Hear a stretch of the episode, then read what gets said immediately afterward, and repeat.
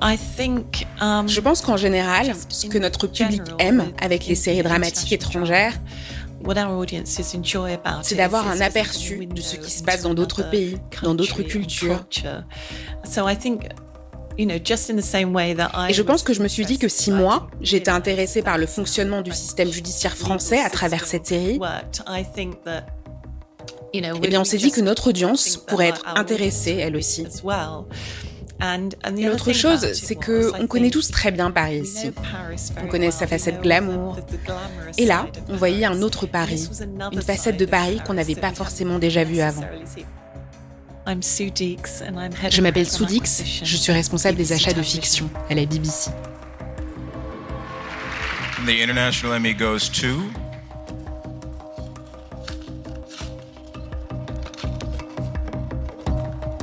Alors, quand on a appris qu'on était, ouais, qu'on est terminé dans ça, c'est une chose. Ça, on était super contents. Ouais, c'était chouette. C'est la deuxième fois qu'on était euh, nominé. Thierry Godard, acteur, joue le rôle du lieutenant Gilles Escoffier, alias Gilou. Je crois qu'il y a deux ans, euh, ouais, il y a deux ans à peu près, et on était même nominé l'année d'avant. Donc voilà, ça c'est une. C'était juste après les attentats. C'était juste après les attentats, puisque je me souviens, on avait parlé. C'était juste, on, on est allé le 18 novembre, et c'était donc juste après, juste trois jours après le Bataclan. Caroline Proust, actrice, joue le rôle de la capitaine Laure Berthaud. On s'est dit, mais ils vont nous donner, ils vont nous le donner parce qu'il y a eu les attentats et tout ça. Et en fait, on a appris après que le prix avait été, euh, en fait, les, votes ont été antérieurs. Mais euh, voilà, donc on était, c'était en 2015 qu'on a été, euh, qu'on a eu le prix aux Emmy Awards.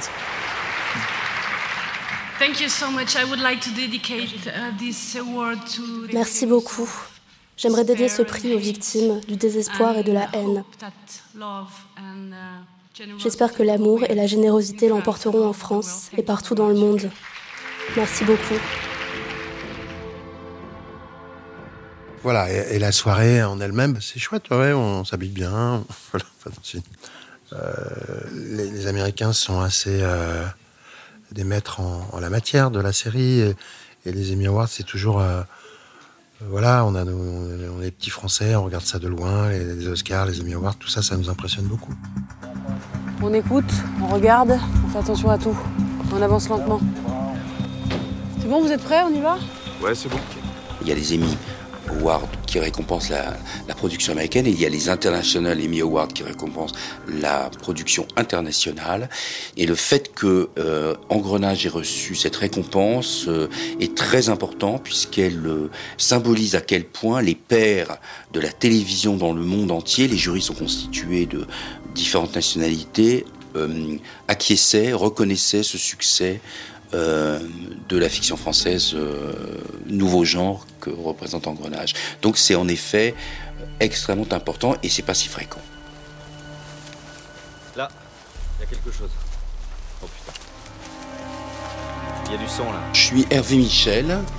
Je suis le président de l'association TV France Internationale. On est un outil d'assistance et d'aide à la promotion des programmes français à l'étranger. Ça continue par là. Avant le succès d'Engrenage, c'est-à-dire avant 2005, les séries françaises se sont toujours un peu exportées. Dans les années 90, on vendait les programmes français à l'étranger. L'un des problèmes qu'on avait pour faire vraiment développer nos ventes, c'était que la France avait une tradition de 90 minutes, un format de 90 minutes. Et ça, ça a été longtemps un problème pour nous les exportateurs. Pourquoi ce format de 90 minutes? Ben Parce qu'il est, il est hérité du cinéma, voilà, français, et on a essayé à une époque, pendant très longtemps, on a essayé de reproduire à la télévision ce qui marchait au cinéma, mais c'était pas ça que le marché cherchait le marché étranger en tout cas. Donc il a fallu dépasser cet écueil du 90 minutes. Ensuite, il y a un autre problème, c'est que la fiction française, au début des années 2000, elle a connu une forme de trou d'air. On l'a vu avec la chute des audiences de la fiction française sur les chaînes euh, françaises. Les audiences était réalisé par de la fiction étrangère, notamment américaine. Et ce qui a changé, ben, c'est notamment Engrenage. Engrenage a apporté un renouveau de fiction française, mais pas que Engrenage, bien sûr, mais il a été le turning point, le moment, le renversement, le moment où quelque chose de nouveau s'est produit. C'est parfait ça. C'est excellent. On va le mettre sur écoute, monsieur. Il faut dire que le problème qu'on a connu avec la fiction française, les Américains l'avaient connu eux-mêmes, quelques années auparavant, et avaient fait le même travail de recherche et d'évolution et de transformation de leurs héros. Et ce travail, il avait été fait notamment sur une chaîne à péage, l'équivalent de Canal Plus en France, qui s'appelle HBO, et qui a elle-même, cette chaîne aux États-Unis, transformé et apporté un renouveau absolu à la fiction américaine. C'est aussi ce qu'Engrenage a probablement un peu imité à sa manière. C'est en tout cas, ils sont inspirés de cette transformation de la fiction américaine dans les années 2000, ou fin des années 90 plutôt même. Et Engrenage, c'est ça.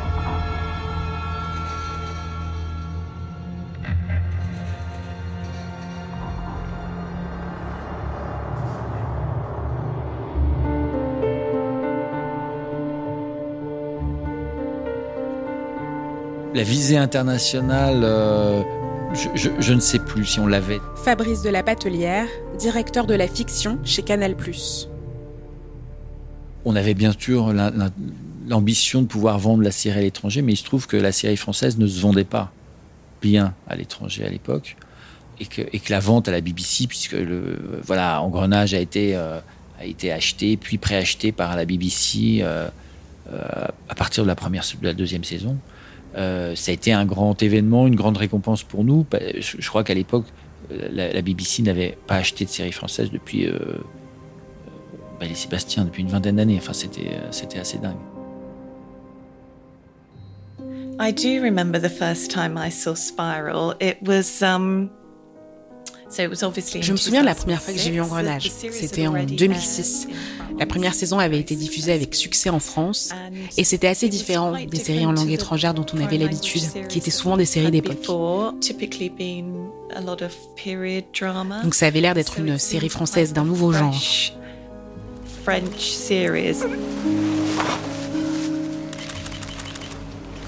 Il s'agit d'un homme d'environ 20-25 ans, 1m70, 1m75 présente de graves lésions à la face, au membre supérieur. Pas de main droite, pas de main gauche, bras gauche sectionné à hauteur du coude. Première vue, difficile de déterminer si ça a été fait par accident ou volontairement. Hein. Non, mais regarde, c'est pas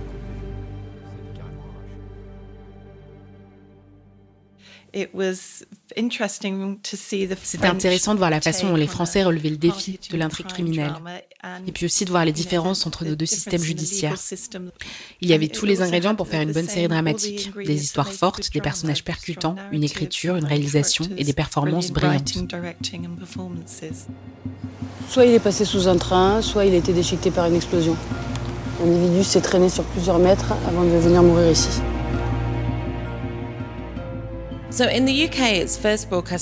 Au Royaume-Uni, c'est diffusé sur la chaîne BBC4. Vicky Frost, ancienne critique série au Guardian. Je vais te faire l'enfer de là où tu te perds. Regarde bien derrière et ce sera moi.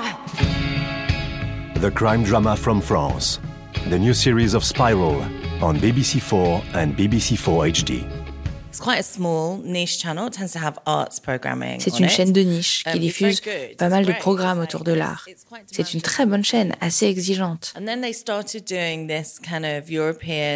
À un moment, ils ont lancé des sortes de soirées européennes les samedis soirs à 21h, au cours desquelles ils diffusaient deux séries étrangères criminelles, parce que le crime, c'est une manière facile d'attirer l'audience. Il y a une bagnole, il y a une bagnole. À tous de Tintin, il y a une bagnole qui arrive. Gros 4x4 noir, un mec au volant. Je répète, il y a un mec au volant. C'était aller véritablement dans une série très française.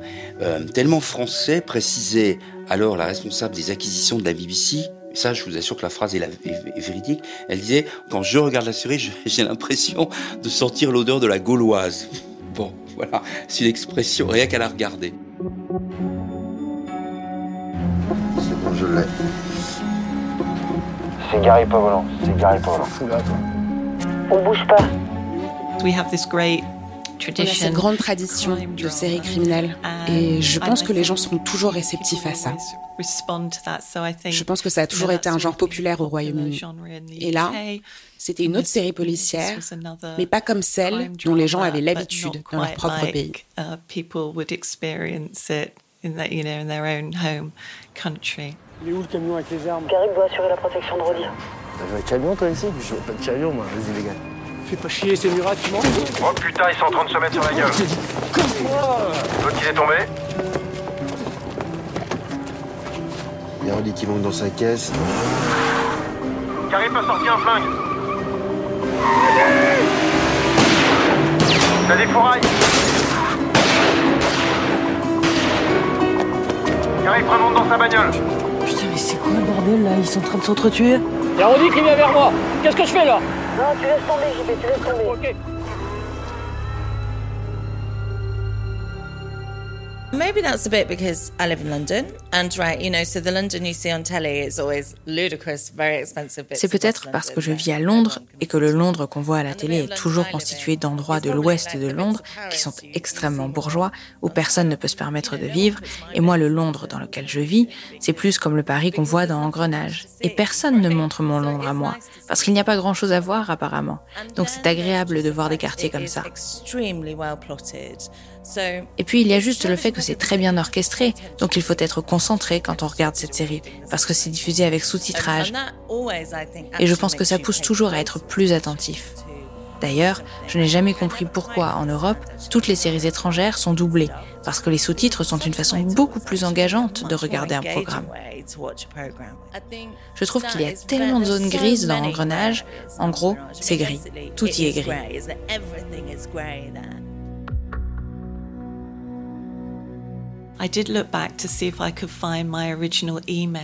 J'ai cherché l'email original que j'avais envoyé à BBC4 au moment où je leur recommandais de regarder puis d'acheter Engrenage pour la chaîne.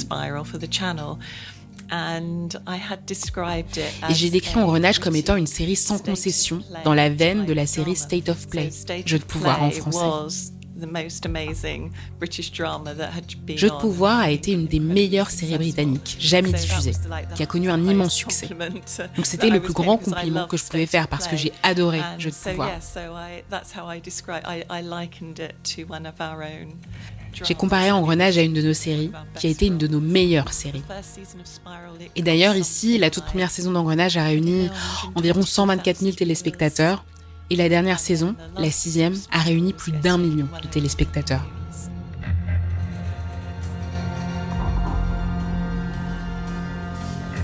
L'impact euh, en Angleterre est assez euh, impressionnant. Moi, je dois dire que j'y suis allé euh, il y, a 6 ou 7 ans pour les, pour les 10 ans de mon fils. Fred Bianconi, acteur, joue le rôle du lieutenant Luc Fromentin, alias Tintin. Et là, j'ai été très, très, très surpris, enfin, de voir à quel point, euh, finalement, bien plus qu'en France, euh, la série était populaire. Parce que là, euh, dans la rue, c'était extrêmement fréquent de se faire arrêter. Excuse me, are you Tintin? Yeah, yes, I am Tintin. Donc c'est assez, c'est assez bluffant et ça fait extrêmement plaisir. Et puis c'est assez surprenant. Et ce langage des d'argot de, des flics est devenu un vrai truc euh, en, en, Angleterre, à tel point qu'il y a eu des articles dans le Times sur les spiral words, euh, les, mots utilisés dans, dans Engrenage. Il y, a, une, fan attitude aussi euh, très très forte. Il y a un groupe de fans sur Facebook qui se déguisent en nos personnages pour faire des soirées. Ils, mettent des perruques roses, des blousons en cuir, enfin bon, c'est des, perruques blanches pour faire le juge roman. ils font des soirées spiral. C'est quand même incroyable quoi il considère quasiment que c'est une série anglaise dans le, dans le rapport à la, au réalisme social, aux personnages qu'elle convoque. Vera Peltekian, responsable de la série Engrenage chez Canal+. Et c'est vrai, c'est pas faux à certains égards en fait. Donc je comprends moi en quoi ils se sentent en, en affinité avec la série, effectivement. Parce que c'est une série quand même très française, très pointue sur le système judiciaire et policier française, avec des un contexte géographique, euh, des, procédures très françaises. Donc, euh, on, peut s'étonner à euh, comment le détail d'une procédure française peut intéresser les Anglais. Et en fait, il faut croire que les questions qui sont posées, elles sont plus universelles que... Parce qu'au-delà de l'Angleterre, c'est une série qui est vendue dans 70 pays. Donc, il faut croire que ce réalisme-là, ces rapports sociaux-là, bah, ça intéresse à ça fait cas d'école en fait, et c'est des choses plus universelles que qu'on se l'imagine en fait. Qui dirige cette enquête Vous? Beckrich Non, c'est moi! Je suis encore ces instructions Et je suis pas encore au but!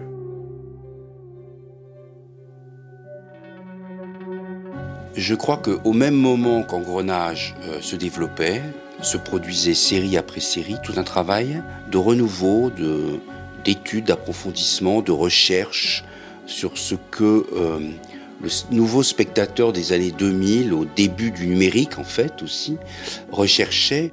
Hervé Michel. Et c'est vrai qu'Engrenage, elle, cette série, elle se développait tranquillement, elle menait son petit bonhomme de chemin en parallèle, et que ça a été sans doute un objet d'étude pour savoir comment il fallait travailler à partir de maintenant.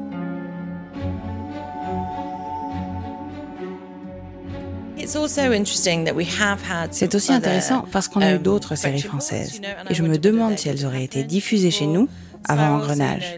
Il y a eu Les Revenants, diffusés sur BBC4, et aussi ce qu'on appelle Spin ici. Les Hommes de l'ombre, c'est ça Je pense que c'est Engrenage qui leur a ouvert la voie.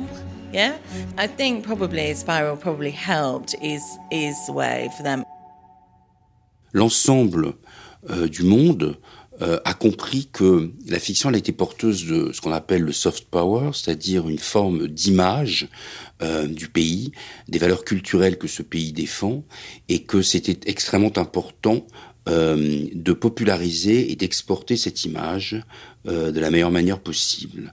On est, on est nombreux aujourd'hui et la concurrence sur le marché international est rude parce que tout le monde a compris que c'était très important à la fois euh, nationalement et internationalement de montrer euh, ses couleurs.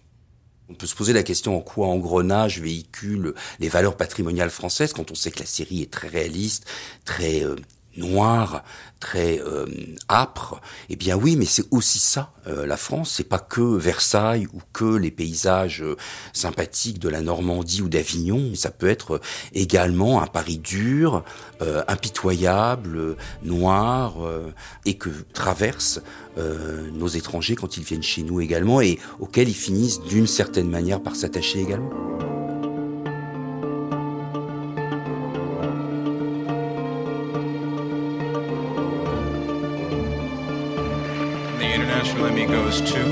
Et l'Emmy international est attribué à.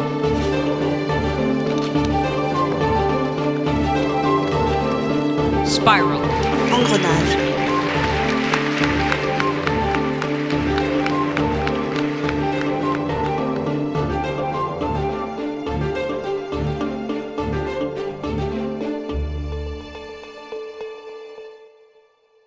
C'était le sixième épisode du podcast Engrenage, histoire d'une série française. Dans le prochain épisode, comment fait-on saison après saison vivre et évoluer une série sans la dénaturer? Engrenage est une création originale Canal+, disponible en intégralité sur MyCanal. Pour continuer à explorer son univers, découvrez gratuitement les autres épisodes du podcast Engrenage, histoire d'une série française sur MyCanal, Apple Podcast, Google Podcast et toutes les autres applications. Ce podcast est produit par Louis Créative et Canal+. Il a été écrit et tourné par Cyrielle Bedu. Clémence Grosse a assuré l'habillage et le conseil sonore. Mathieu Gagné la prise de son et le mixage. Maureen Wilson était assistante de production et Charlotte Pudlowski, productrice. À bientôt. Head over to Hulu this March, where our new shows and movies will keep you streaming all month long. The acclaimed movie All of Us Strangers, starring Paul Mescal and Andrew Scott. Stream the new Hulu original limited series We Were the Lucky Ones with Joey King and Logan Lerman. And don't forget about Grey's Anatomy. Every Grey's episode ever is now streaming on Hulu. So, what are you waiting for? Go stream something new on Hulu.